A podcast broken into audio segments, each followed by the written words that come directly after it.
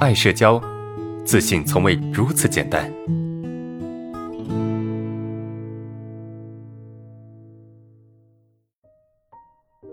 最后一个问题，呃，请问小时候受到多次异性伤害，现在只对熟悉的异性恐惧啊和对视恐惧，该如何做啊？你这个问题太简单粗暴了啊！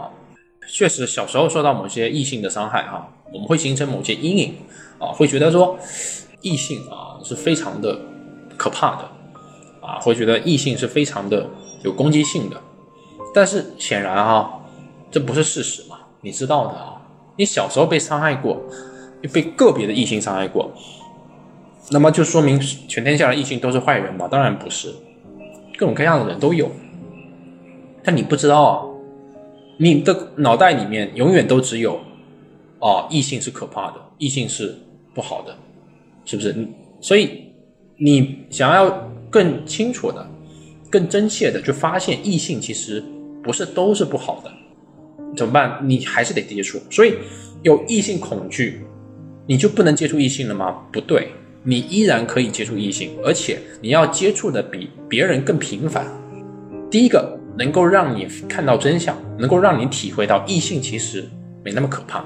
第二个，啊，你会减少对异性的这个敏感度，就你面对异性，你没有那么害怕，没那么焦虑了。所以你不但不能逃，而且你还要接触的更多。我大学的时候就是很严重的异性恐惧，见到异性就脸红，怎么办呢？我做法是什么呢？不仅啊不逃避异性，而且跟异性大量的接触，啊，所以在大学的时候我。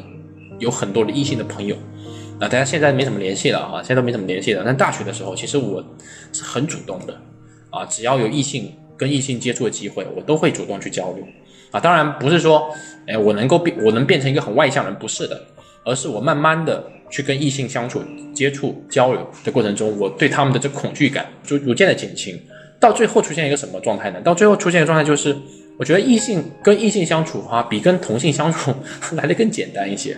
为什么？因为异性相吸嘛，对吧？异性相吸嘛，所以你会发现跟异性相处其实太轻松了，太简单了。当然跟同性相处也简单也轻松，但如果你一直都是逃的，你很难发现这个东西啊。所以你有这个问题，你必须的，你必须具备的心态是什么？